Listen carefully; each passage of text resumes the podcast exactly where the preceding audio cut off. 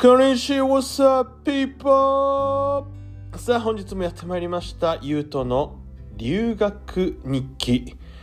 本日も読んでおきたいと思います。それでは続きからですね、9月30日のものになります。9月30日木曜日。今日の朝ごはんは少量のシリアルだけだったために2時間目の授業はお腹がきつかった。風邪もひいたみたいで喉と鼻の調子が悪かったから薬を飲んだ。抗生物質だった。かっこ笑。今日は本当に暑かったから PE のクラスは外で体操する時大変だった。髪が黒いと光を吸収するから頭がすごく熱かった。夜に剣道をやるかどうか聞かれたけど答えられなかった。やりたくない気持ち100%なんだけどね。まだやってますね。はい。こんな感じでございますこの日は。なるほどですね。風邪をちょっとひいてしまったみたいですね。うん。抗生物質を飲んでも風邪の場合は意味ないんですけどねほとんどが。知ってました？皆さん。抗生物質っていうのはウイルスには効かないんです。なのであの風邪っていうのはほとんどがウイルス性のものなので抗生物質を飲んでも意味がないんです。これ意外にねあの俺ら世代だったら多分結構知ってるだろうけどあの自分たちの親世代とかおじいちゃんおばあちゃん世代ってなんか抗生物質って万能薬みたいなところがあるって思ってる人がけたまにいるんだけどそんなことないんですよね。抗生物質はあくまでも細菌にしか効かないのでウイルスには効かないんだよね。まあまあそんな話はいいでしょう。はい。頭がすごく熱かった光を吸収するからって言ってますけどサンディエゴとかまあカリフォルニアは全般的にそうなんでしょうけど太陽の日差しがとっても強いんですよね。紫外線もすんごい強いしだから結構ねあの俺の場合は髪真っ黒なので、うん、かなり暑かったですそしてですねその髪の毛じゃあ切ればいいじゃんって言うけど当時髪の毛伸ばしておりましてっていうのもですねカリフォルニアの男の子特に若い男の子は髪の毛を伸ばす傾向にあるんです実は。うん、カリフォルニアヘアとかカリフォルニアボーイって言われるんですけどあのー、プロスケーターとかスケボーのねスケボーのプロスケーターとかサーファーとかっていうのはやっぱり髪みんな長いですよね。なんかそれをかっこいいというふうにあのカリフォルニアの男の子たちは思ってるのであの私が通ってた高校でもやっぱり髪を伸ばす男の方が多かったです。だいたいこう肩ぐらいまで伸ばすっていうかね。結局俺もそこぐらいまでずっと伸ばし続けるんですけどうん。そんな感じでございましたね。ほんでもってもまだ剣道のやるやらないで揉めてますね。早く片付ければいいのにね本当に。はい。それでは続きを読んでみようと思います。9月終わりまして次からは10月に入ります。着々とね日付が変わっていきますけれども。はい。それでは行きましょう。10月1日金曜日。今日は学校の後で学校でダンスパーティーがあった。今日もまた暑い日だった。PE の時間カイルと一緒にチームになってバレーボールをした。はい。これ新キャラです。カイル。これはあの自分の力だけで作った友達であの1番2番にあの親友と言ってもいいぐらいずっと一緒にいた人ですね、うん、スペンサーの仲間といる時間以外は。このカイルっていう子もすんごい優しい子で、あのー、もう絶対悪さとかもしない優等生ですね。ただでもお茶目なところもあって冗談は言ったりします。で、部活ではピッチャーをしてた結構ね、あのー、凄腕だったらしいですけど身長は俺と同じぐらいなんでアメリカ人の白人男性としては別にあの大きい感じではなかったですで彼のお家もそこまで裕福ではなかったのでこう庶民的な会話だったり庶民的な遊びだったりができる人だったので俺はすごくあのねあの仲良くさせてもらってました。はい。で、えー、バレーボールをしたと。はい、敵チームにはジェイク・ショーが。ジェイク・ショーは結構スポーツ万能で負けん気が強いので喧嘩っ早いしね。だからちょっとなんかジェイク・ショーがいたっていう風になってますね。うん。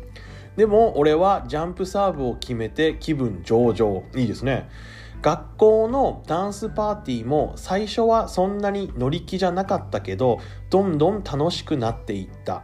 面白かった。PS この日は女の子と1回だけスローダンスを踊った。そうですか。なるほどですね。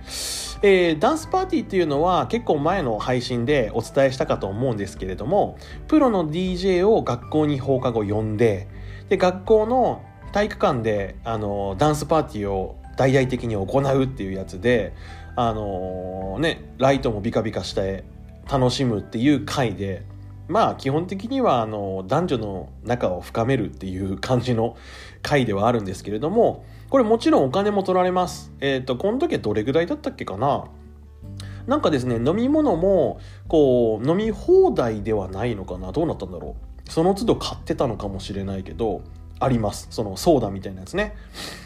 で、20ドルぐらいだったかなうん。だから日本円にすると2000ちょいぐらいですかね。これで夜、そのダンスパーティーに潜入できるという感じになっていて、はい。でダンスパーティーの流れなんですけど大体はそのみんなが踊りやすいようなその当時流行ってたあのー、まあ、ヒップホップだったりそれからエレクトロの音楽をかけてみんながそれでこう友達同士で隣り合って体を動かして楽しむっていうやつなんですけども大体ねあの10曲に1回1曲ぐらいの割合で DJ はね、あの、ちょっとロマンチックなスローな音楽をかけるんですよね。